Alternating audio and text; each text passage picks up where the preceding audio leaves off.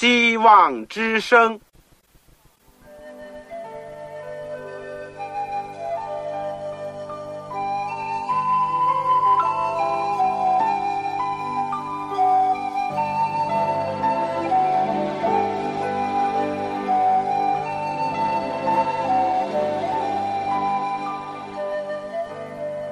各位听众朋友，各位弟兄姐妹，欢迎您收听信徒培训这个节目。教会的兴旺，不单表现为人数众多，更要求教友的素质好。为了使教会真正达到人丁兴旺，又灵性健壮，希望之声特别为广大的信徒制作了信徒培训这个节目，满足主内同工同道的需要。信徒培训由黄牧师主讲，将有多种课程推出，欢迎弟兄姐妹们踊跃参加。下面我们就把节目时间交给黄牧师。各位亲爱的弟兄姐妹、组内的同工同道，你们好，我是旺草，在组里边向你们问安。我也欢迎今天第一次收听我们希望之声信徒培训节目的听众朋友。希望你们能够欢喜这节目，而且有所帮助。我们这个阶段呢，都是学习新约圣经保罗书信。我们最近是在研究监狱书信。上次大家一起学习了哥罗西书第二章，从第六到二十三节，我们讲到了异端的种种表现。而我们今天呢，要学习《格罗西书》第三章第一到十七节。这个我今天用一个题目是“活出基督的生命来”，这是一个非常重要的题目。让我们在温习和学习新课之前，一起做一个祷告。亲爱的天父，我们谢谢你。今天我们还有生命气息，还有机会一起来领受主的话语。主你的真理万古长青，尽管时代在改变，尽管有许多的事物的形式在变化，但是除了你的真理永恒，善恶的斗争也在不断的进行。只是我们感谢你。因为耶稣基督已经来到这世界，耶稣基督已经进入到我们的内心，许许多多基督徒和我们的心同正。主耶稣，你是我们心中荣耀的盼望，是我们的力量，是我们的保障，是我们真正平安的根源。谢谢主耶稣基督，愿你今天也进入更多人的心。你在人的心门外。忍耐的等候，在叩门，愿意今天有更多人打开他们的心门，接受你。也求主接受我们这些卑微人的口和手，不论我们写的，不论我们所讲的，能够被主祝福，引导更多的人愿意来就近你，愿意来相信你。天父垂听我们的祷告，也祝福我们这福音的广播。保守他，使得更多人借此而得以认识你，垂听我们的祷告，奉靠主耶稣基督圣名，阿门。我们上次呢，是从第二章第六节一直学到二十三节，讲到异端的种种表现。我们可以这样讲：保罗在这卷哥罗西书里面呢，主要是。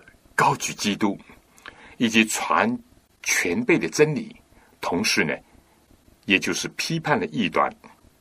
如果我们简单的回顾一下过去所讲的，就很清楚的看到，格罗西书第一章可以说完全是用正面的来讲到耶稣基督的神性和完全的人性，以及耶稣基督在创造和救赎人类的事情上。与我们的关系，也提到了耶稣基督和教会的关系。所有这些关系呢，正构成了圣经里面所讲的福音，就上帝创造我们，在我们堕落以后，上帝又借着耶稣基督救赎我们，使我们这般蒙救赎的人，能够联合在基督的身体，也就教会里面，接受耶稣基督做我们的创造主、救赎主和教会的元首。我们从此呢，就脱离了魔鬼的权势，使我们进到上帝爱子的国度里面。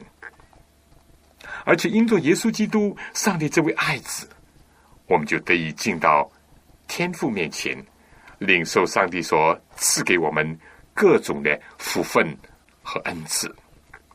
这就是福音了，你说是吗？在第二章里面呢，保罗又用了他自己的亲身的见证和经历，来加深这部分的内容。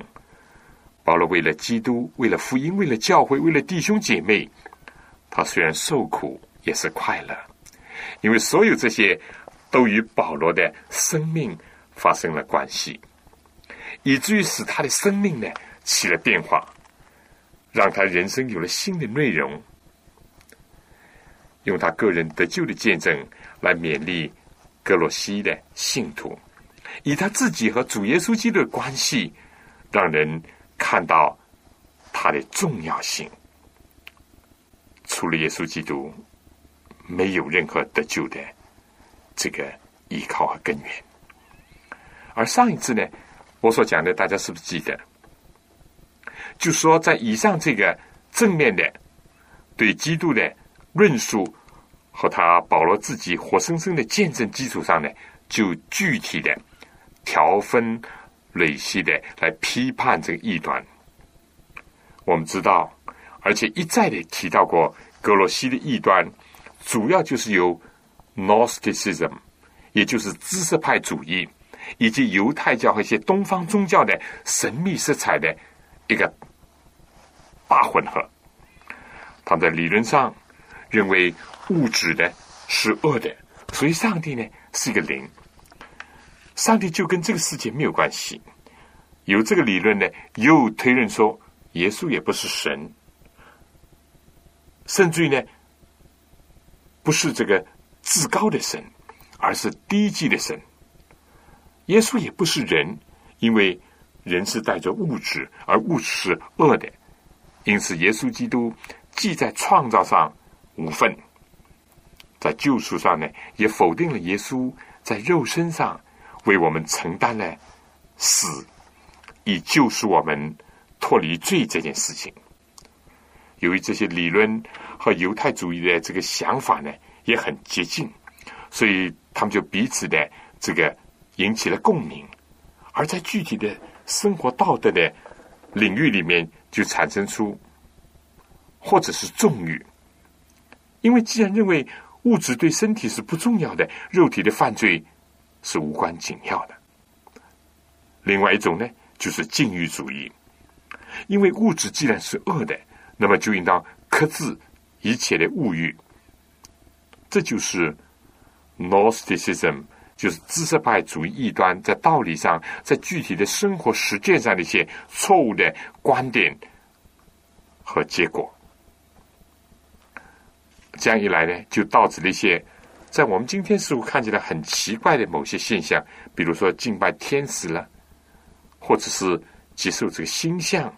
或者是去谋求一些知识，也就所谓那些智慧人的神秘的话语，来填补他们在真理上的空虚，以及在生活实践上那种没有生命力的，甚至于已经是被废弃的，也包括了一些摩西遗文律法的规条。也包括了一些东方神秘宗教的种种的礼仪，完全用这些这些垃圾、这些稻草来代替一个人的生命的更新以及生活上的根本的改变。这点呢，千万要注意。我想，今天我们就开始要学习第三章了。有圣经的，请打开；没有圣经的，我趁机讲一讲。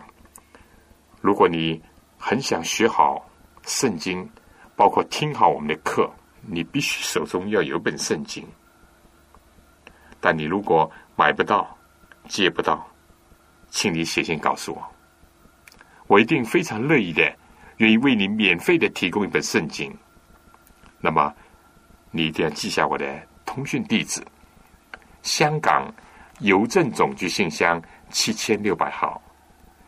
香港邮政总局信箱七千六百号，您就写“望潮收”，“望”就是我们希望之声的“望”，“潮”就是潮水的“潮”。当然，千万不要忘记了这个这一点，就是一定要把你的姓名、回邮地址、邮编的号码用正楷写，写清楚一些。有的时候太潦草，再经过转转的周折。这字就含糊不清，这样导致邮递的错误，时间的这个延缓。所以，请你注意这一点。好了，有圣经的，请打开《哥罗西书》第三章。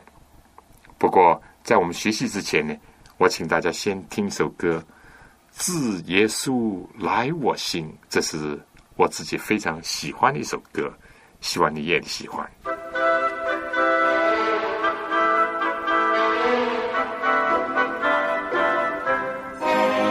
我生命有何等奇妙的大改变？自基督来主在我心，神荣耀的光辉照耀在我魂间，自基督来主在我心，自基督来主在我心，自基督来主在我心，喜乐潮溢我魂如海涛直滚滚。自基督来主，我生命有何等奇妙的大改变？自基督来主在我心，神荣耀的光辉照耀在我魂间，自基督来主在我心，自基督来主在我心，自基督来主在我心。喜乐潮溢我魂，如海涛直滚滚，自己独来主在我心。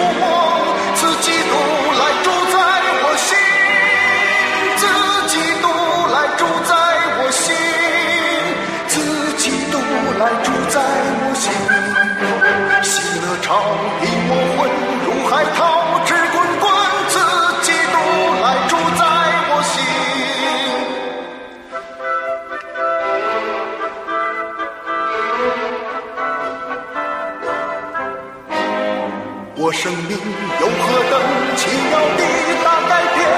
自基督来主在我心，神荣耀的光辉照耀在我魂间。自基督来主在我心，自基督来主在我心，自基督来主在我心。喜乐潮溢我魂，如海涛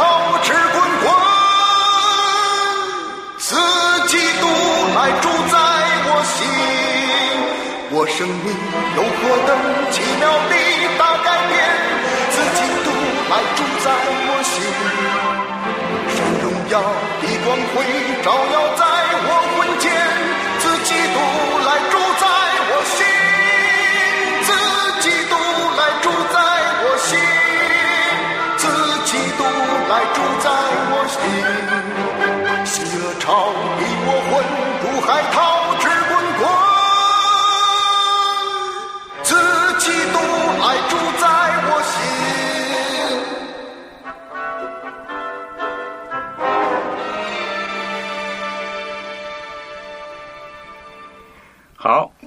弟兄姐妹，请打开这个哥罗西书第三章，我们从第一节读到第四节，也请你跟着念。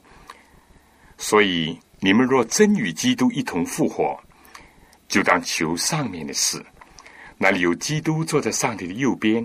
你们要思念上面的事，不要思念地上的事，因为你们已经死了，你们的生命与基督一同藏在上帝里面。基督是我们的生命，他显现的时候，你们也要与他一同显现在荣耀里。你有没有注意到，这里一再反复的突出了死跟活的问题？这是一种属灵的含义上的经历。在第二章十三节曾经讲，上帝赦免了你们一切的过犯，并叫你们与基督一同活过来。第十二节又讲呢，你们既受洗与他一同埋葬，也就再次与他一同复活，都因信那叫他从死里复活，上帝的功用。而在第二章第二十节呢，又再次的说：你们若是与基督同死，脱离了世上的小学，为什么仍像在世俗中活着呢？保罗一再的强调，由于基督的显现，由于人和基督的生命发生了关系，所以有各种死死活活的现象。我们既经历与基督同死，也经历和基督同活。但保罗呢，似乎强调的，就是怎么样去经历基督的救恩，怎么样在自己的生活内心当中有这种改变。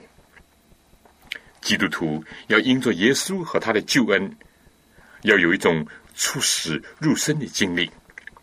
比如保罗在前面的第二章十三节曾经讲：“你们从前在过犯和未受隔离的肉体中死了，但上帝赦免了你们一切的过犯，便叫你们与基督一同活过来。”第十二节说：“你们既受洗与他一同埋葬。”也就再次与他一同复活，都因信那叫他从死里复活上帝的功用。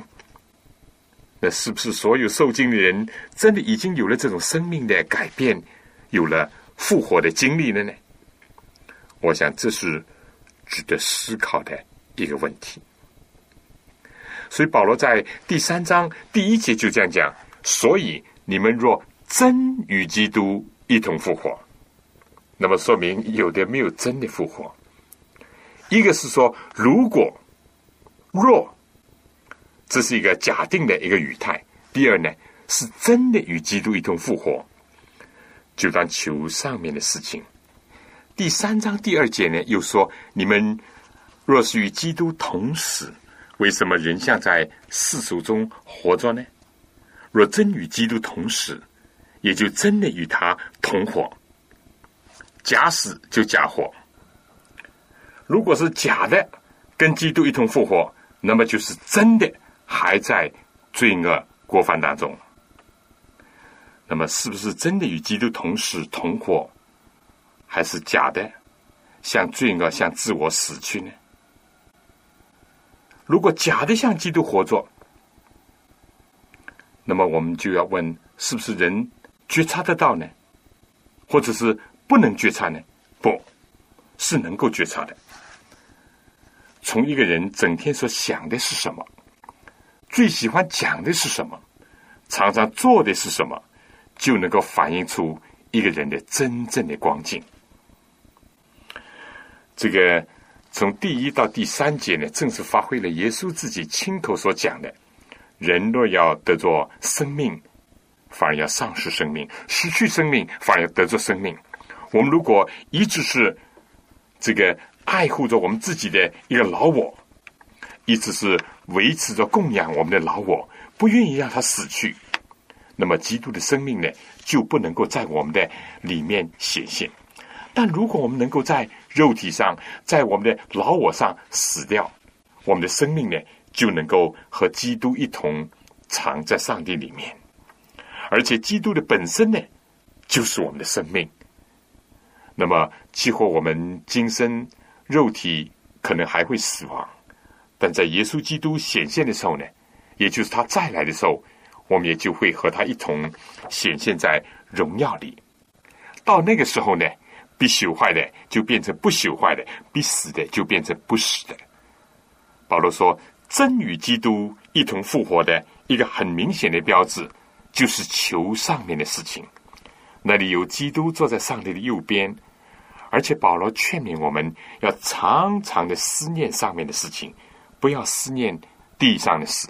那么可能马上你就问了：那么地上的事情是指着什么呢？”可惜有人呢对这些圣经有些误解。这里所讲的地上的事情，并不是指着我们日常的生活，意思叫我们到修道院去天天祷告，或者是不吃人间烟火，脱离人群社会，或者是像当时的知识派主义异端那样，认为物质的本身都是恶的，不是这意思。第三章第五节就讲到，所以要致死你们在地上的肢体。就如淫乱、污秽、邪情、恶欲和贪婪，贪婪就与拜偶像一样，所以很明显的，地上的肢体、地上的事情，就指着这些被上帝法律定为有罪的事情。这或者呢，也是针对着当时和禁欲主义相反的另外一种，就是纵欲主义的表现。保罗说，因为这些事情，这些邪恶的事情，上帝的愤怒。必定临到那悖逆之子，所以不管当时哥罗西异端当中的诺斯底主义说物质是恶的也好啦，身体就会败坏了，就是堕落了也没有关系了，这是错的。尽管人这样讲那样讲，或者是现在二十世纪这个所翻版的什么性开放了可以滥交了，或者人可以为所欲为了。好像是性解放，啊！又有些人说啊，今朝有酒今朝醉，及时的享乐。所有这些人为的这个说法，或者是魔鬼的诱惑呢，都在到处流行。但上帝的话还是告诉我们，上帝的愤怒必定会临到那些悖逆之子人。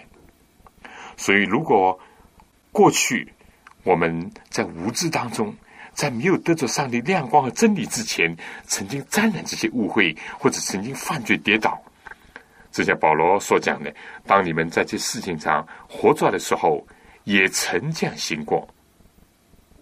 当我们还没有靠着主把我们的老我钉在十字架上和基督同时的时候呢，也曾经做过这些事情的话呢，这还不要紧，只要我们认罪悔改。”第八节，保罗说：“但现在呢，你们要弃绝这一切的事情，就弃绝上面所提到的淫乱、污秽等等那些地上的肢体所发动的属地的、属世的、属情欲的事情，要弃绝这些。这里面用了两个字，一个是要放弃，一个是要弃绝。然后保罗又加上了啊，还不单单是只做这些刚刚所讲的，还有恼恨、愤怒。”恶毒、毁谤，并口中污秽的言语，所有这些都是要弃绝的。不要彼此说谎，因为你们已经脱去旧人和旧人的行为，穿上了新人。这新人在知识上渐渐更新，正如照他主的形象。我想这里面呢，再一次的提到了一个基督徒应当在心思意念。言语和行为上都有更新。保罗也再一次的用了一个脱去旧人、穿上新人的这个比喻，就好像一件衣服那样，一件破烂的衣服、污秽的衣服，那就要脱去，就要丢掉，而换上一件干净的新的衣服，也就是写为新的形象。所以再次的说明，行为并不是不重要。一个人存于中呢？就会行于外，正好像一个人穿一件污秽破烂的衣服，你说人家怎么会看他？如果他穿上了一件干净的新的衣服，人家又会怎么样来看他呢？同样的一个基督徒，不能说在信主之前跟信主之后是一样的，没有改变的，没有更新的，这是不可能的事情，也是不正常的事情。如果真的是与基督同死、与基督同活的话呢，那情况就不一样了。如果是真的经历了这个生命改变的话呢？就一定会在我们的形象上，在我们的外观上，在我们的言语行为上，会有一个新的趋向，有个新的表现。这里面还说，这新人在知识上渐渐更新，正如造他主的形象。我们的得救，我们知道不是一方面的，是包括我们的灵、字体各个方面的得救，全人的救恩。我们谢谢主，他提供给我们这种全备的救恩，所以我们非但要致死地上的肢体，就是各种的污秽、淫乱、邪情、恶欲或者愤怒，而且呢，还要披上新人，要使我们在啊灵肢体各方面都能够有新的一个形象。我想下面呢，请大家听首歌。充满我，我们就求主充满我，求主的灵充满我们，我们才会存于中行愉快。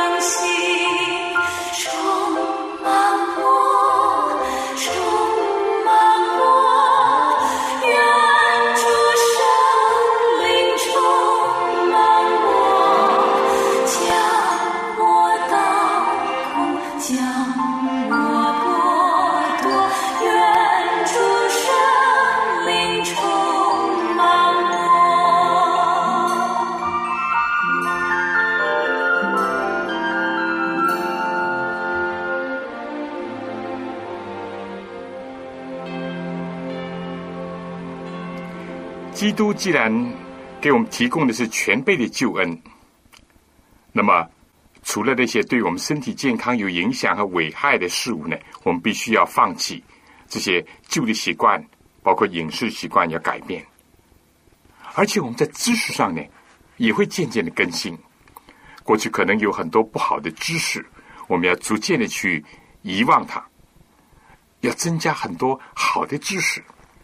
在我们的理智上，在我们的知识上，在我们的判断上呢，我们都会渐渐的更新。这种更新呢，绝对不是靠着知识派主义那种神秘的所谓的知识，或者是具有少数人占有的那种智慧，不，而是要借着上帝的话语，借着真理的光照和基督的真道所教导的。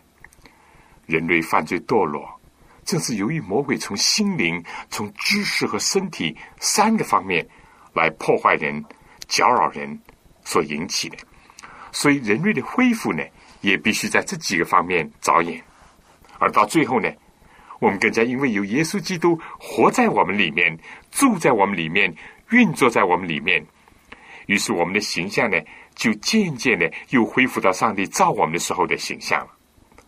在这里面再次提到了，基督是有形有体的，也正像我们以前所讲过的。对于上帝原来创造亚当夏娃时候的形象，现在已经是模糊了。但是，一旦我们因着主耶稣基督这个的救赎，在我们的心中发动，而且渐渐的更新的话，有一天我们必定会在自己身上再一次的看见上帝最初造人的光辉的形象。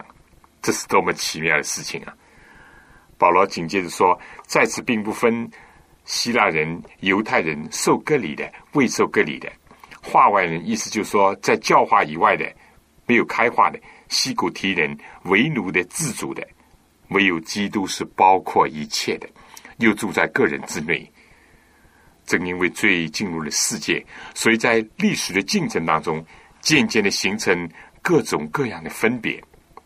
但在基督里面呢，不论是受割礼的，这。或者是代表着当时有文化的、有聪明知识的希腊人，或者是被认为是野蛮的那些西古提人或什么，也不认识上帝选民犹太人，或者是被犹太人看作是外邦人的，其实，在基督里面都是一样的，都是平等的，都是上帝的儿女，都有同样的机会，靠着耶稣基督，可以渐渐的恢复上帝当初造人，也就是造亚当夏娃时候的形象。特别宝贵的是，这里说唯有基督是包括一切的，又住在个人之内。这卷书一再的提到了基督，他的神性，他的人性，提到了基督既有上帝的形象，又有人的形象。而在这里呢，又一次的提到基督是一切的一切，他是我们的创造主，又愿意居住在我们个人的心中，以展现上帝的形象。呃，在这个第三章十一节讲完了以后呢，他就要讲到了这个信徒个人的表现了。现在从十二节开始读到十七节，主要呢是提到团体的生活，或者是群体的生活了。十二节说。所以你们既是上帝的选民，圣洁蒙爱的人，就存着怜悯、恩慈、谦虚、温柔、忍耐的心。倘若这人与那人有嫌隙，总要彼此包容，彼此饶恕。主怎样饶恕了你们，你们也要这样饶恕人。在这一切之外，总要存着爱心。这个“存”字在原文是“穿”字，穿穿衣服的“穿”。爱心就是联络全的的。这样形象化的用法呢，也一一再的出现。就像上面所讲的，要脱去旧人，要穿上新人。现在也是呢，这个新人呢，他有神的品性，就是怜悯恩慈；他又有主的样式，就是谦虚温柔；他有圣灵所结的果子，就是忍耐的心。所以，一个重生的人，就是穿上了三一真神的这个形象。但我们要认识到，在现实的世界当中，在我们还带着人性软弱的时候，几乎在上帝的选民、圣洁蒙爱的人当中，在这样的一个团体里面，有时候难免也有些问题。但是，怎么样来处理呢？好，紧接着下面说，彼此包容，彼此饶恕。那么，以什么标准呢？就是以主耶稣基督为标准。我们常常想到别人得罪我们，但我们是不是也常常想到我们也得罪主呢？我们常常要求主饶恕我们的罪，我们是不是也饶恕别人的罪呢？我们要求主这个彻底的饶恕我们的罪，把我们的罪丢在深海里面，我们是不是也像主那样的去饶恕别人呢？如果有了这样一种认识的话，我们彼此之间的事情呢，就不会。小事变大事，大事变得不得了的事情。相反呢，大事化小事，小事化无事。因为彼此包容，彼此饶恕。在这里呢，特别要注意一个，就是“彼此”两个字。一个人几乎有最好的心愿，有的时候也不一定能够成全事情的。必须要双方彼此都要做到家，这才能解决问题。这是消极方面，积极方面呢？实事解说，在这一切之外，要存着爱心。爱心就是联络全德的。这样，基督徒呢，不单单是消极的赦免啦和包容，更加要以爱心作为积极的进攻，用爱去感化人，得着人心，征服人心。各种的德行呢，都要以爱为经纬，互相联络，才能够有价值。才能够持久。好，在我们讲下去之前，我想请大家再听一首歌，在主里面刚强。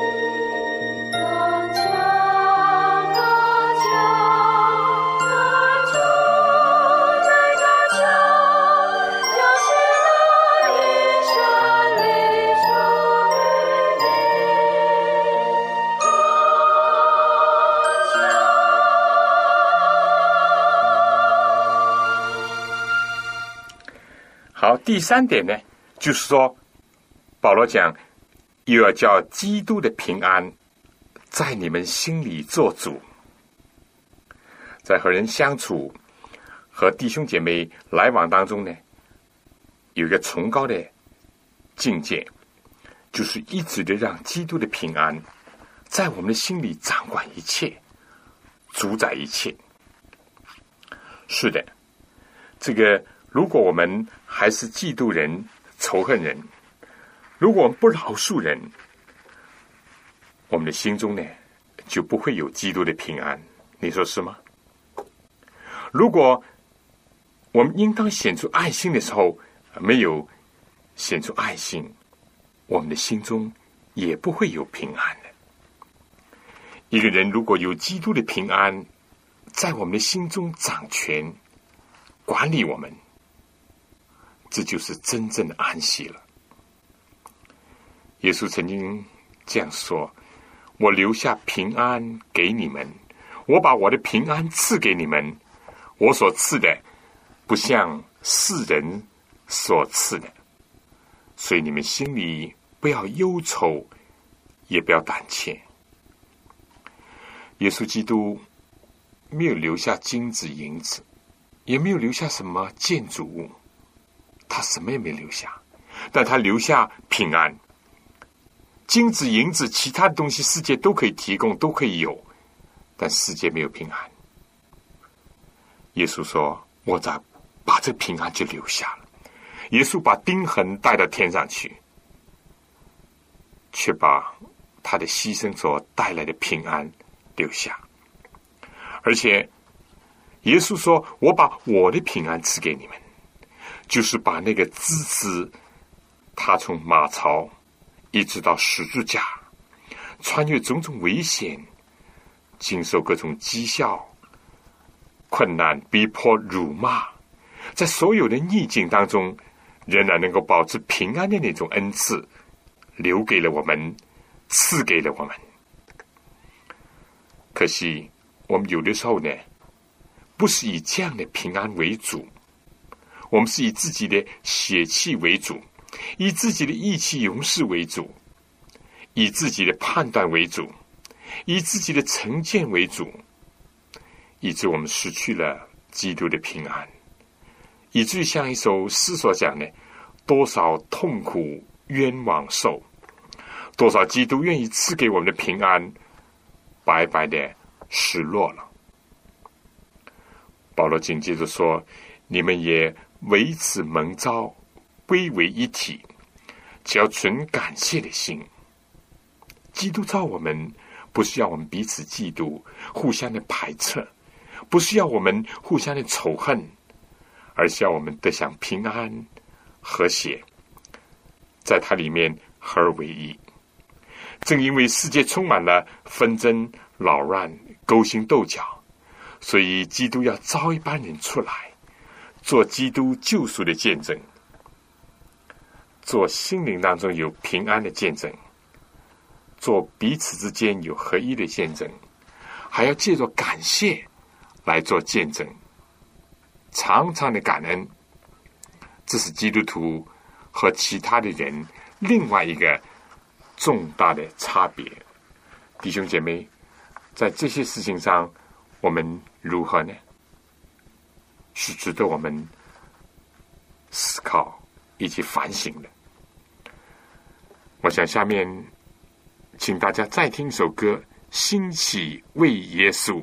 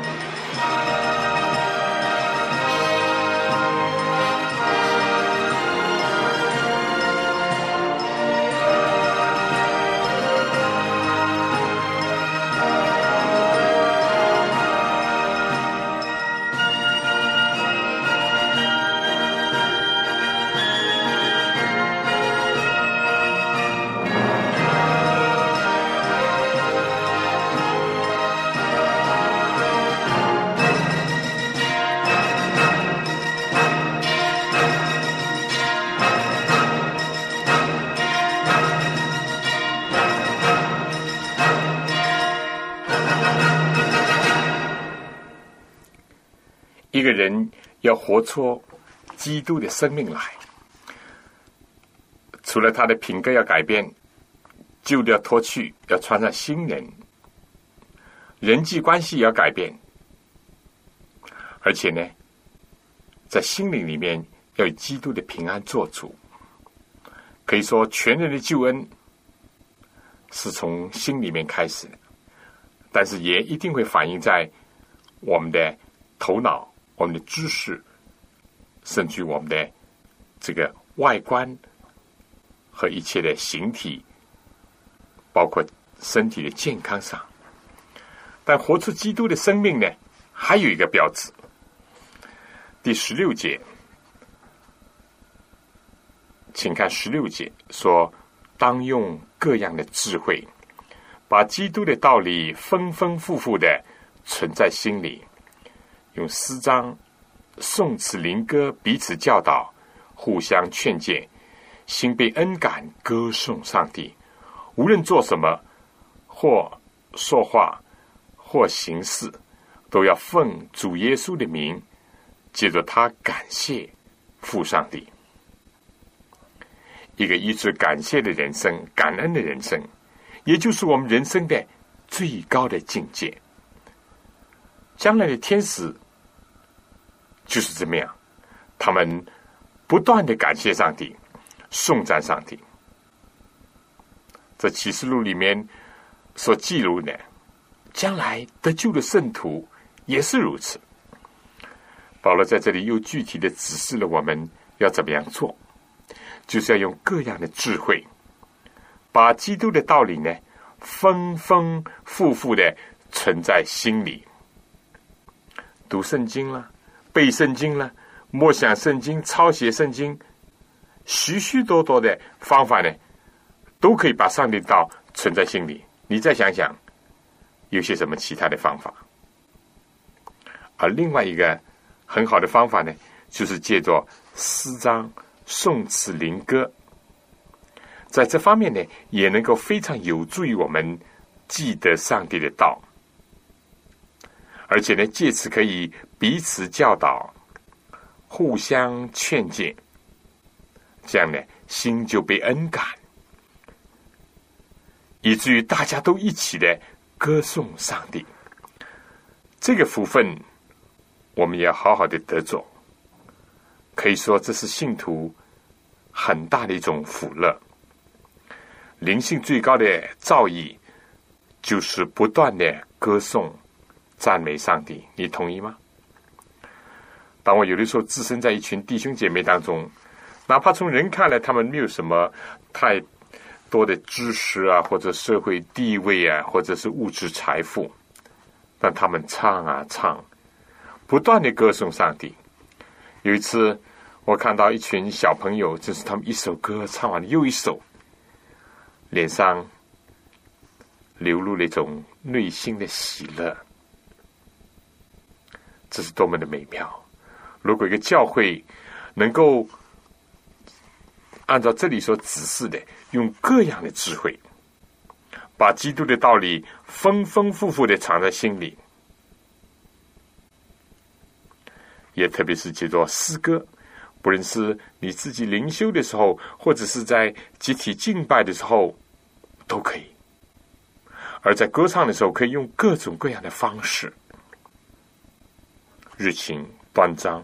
敬虔，然后能够用歌声、用美好的诗词去感染人，让人的心灵当中留落一个非常深刻的印象。我知道现在在有些教会，尽管环境并不是太如意，尽管他们缺少这个开布道会的自由，但他们借着这个诗歌颂赞会来见证主、高祭主。也起到了很好的效果，同时也吸引了不少的外人来接触神的话语，来感受上帝的爱。所以弟兄姐妹不要小看这些。问题就是说，我们有没有动脑子，有没有依靠圣灵，得到天上来的智慧，想出多种多样的方法。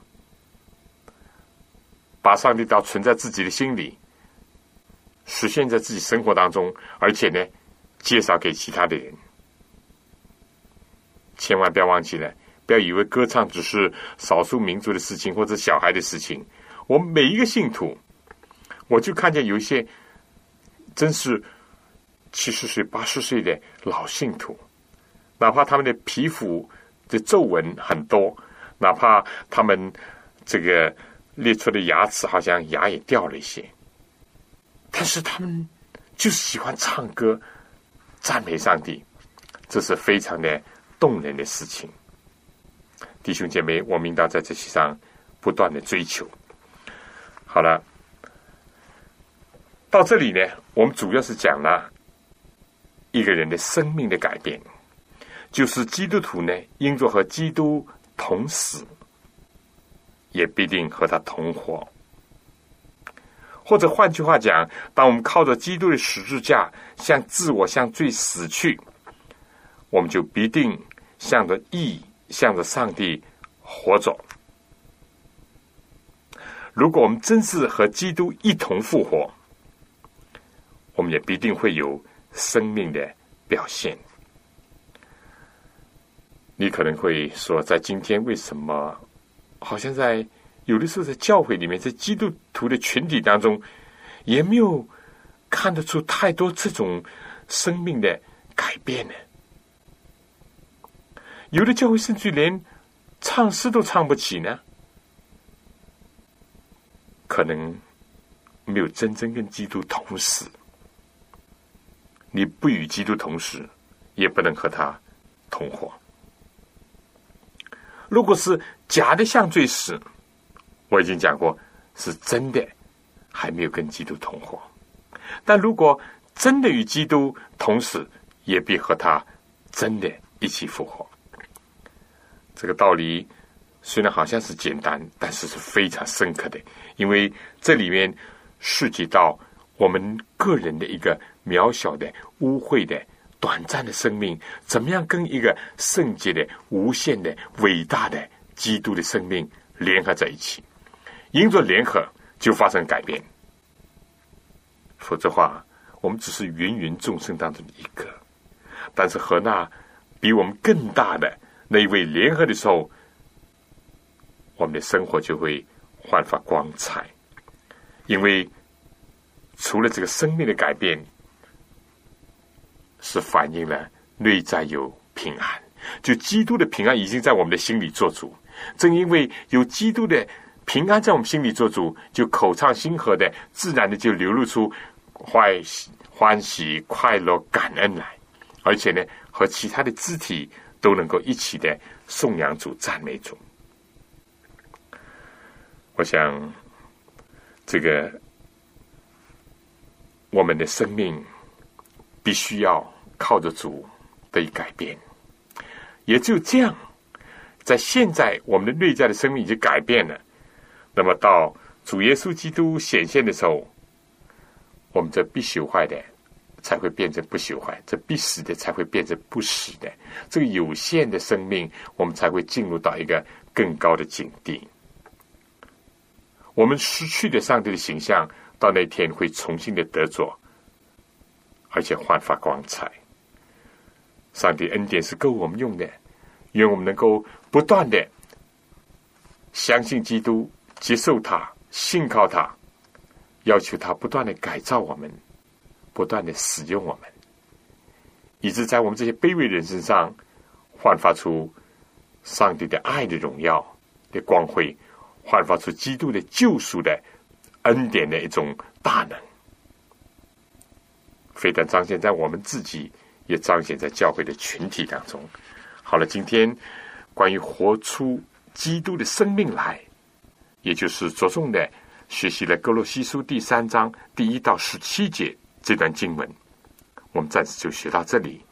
好了，我们下次再见。